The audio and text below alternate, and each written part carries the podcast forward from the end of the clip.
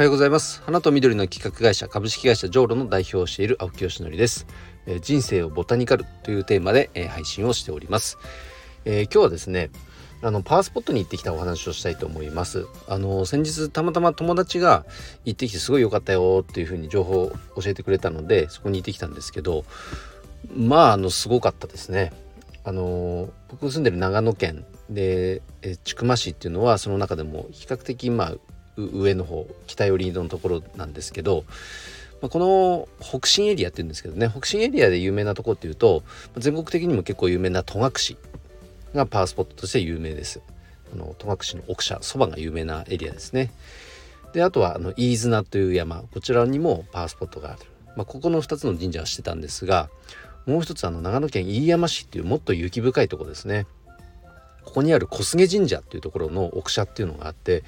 ここがすごかったっていうのを友達が教えてくれて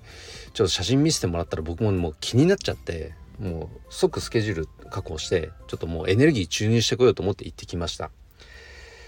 あのー、まあ、結論すごかったですね。なんかあの県の重要文化財にもなってる杉並木がまずずらーっとこのなんだもう並んでいてもう鳥居をくぐるともうやっぱ空気がちょっと変わるんですよ。その杉並木もなんかね全然整備されてなくて特に歩く場所がねもう石段なんですが石段もなんかゴツゴツしててあのすごく歩きづらい。でもなんかそれがなんかかえってなんか世界観を作ってるかのようなね雰囲気がすっごい出てて。でその杉並木をずっと歩いていくとやっぱ湧き水も出ててなんかシダ植物が結構生い茂ってるようなエリアもあって。でどんどん山道入っていくんですが。で鳥居一番最初の鳥居から距離ですると1.5キロぐらい歩くとその奥社っていうところに着くんですけどまたそのエリア付近になるとまた空気がねもう一段変わるというか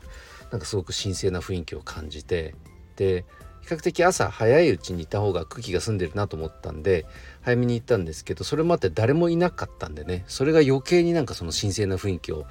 なんかこう醸し出していたそんなような気がします。で一番奥社のところでまあ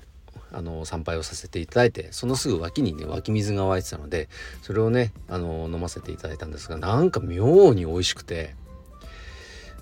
なんだろうねと思って単に湧き水だから美味しいとかっていうことを超えたなんか美味しさが僕はありましたちょっと分かんないですなな何なのかが。でいろいろこう考えていって僕個人的に勝手にたどり着いた答えはあのその長野県飯山市っていうエリアで僕生まれたんですよ実は。で母方の、まあ、実家がそのすぐ隣町木島平村っていうとこにあってでそこからあので母親はその飯山市にあるこう日赤今あるのかな？ないのかな？そこで、えっと、僕を産んでくれたんですけどだからその僕が生まれた場所でもあるんですよね。だからひょっとしたらなんかこう水が合うとかなんかその子でエネルギーをもらうっていうのが何かこうあるのかもしれないですね。そういうつながりっていうのが。だからなんか妙に本当なんかねエネルギーチャージできたような気がしました。だから毎年行こうかなと思ってね。でなんか心なしかここの最近ねちょっと頭痛がちょっと続いてたんですけども今全くないです。でなんかその湧き水で顔も洗ったんですけどなんかお肌がちょっと綺麗になってた気もするしまあ分かんないですけどもすごく良かったとにかくもうとにかく良かったですね。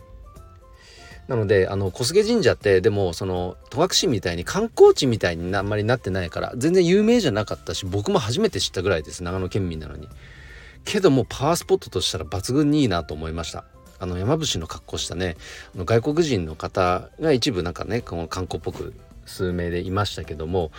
本当に知る人ぞ知るなんだと思いますから是非ねパワースポット好きの方とかやっぱエネルギーチャージしたいなんていう方は是非一度ね長野県飯山市にある小菅神社是非来てみてください。ということでえっ、ー、とまああの人生をボタニカルってテーマから紐づくと、まあ、森の中山の中に行ってきたんですごくそういう意味でもねあの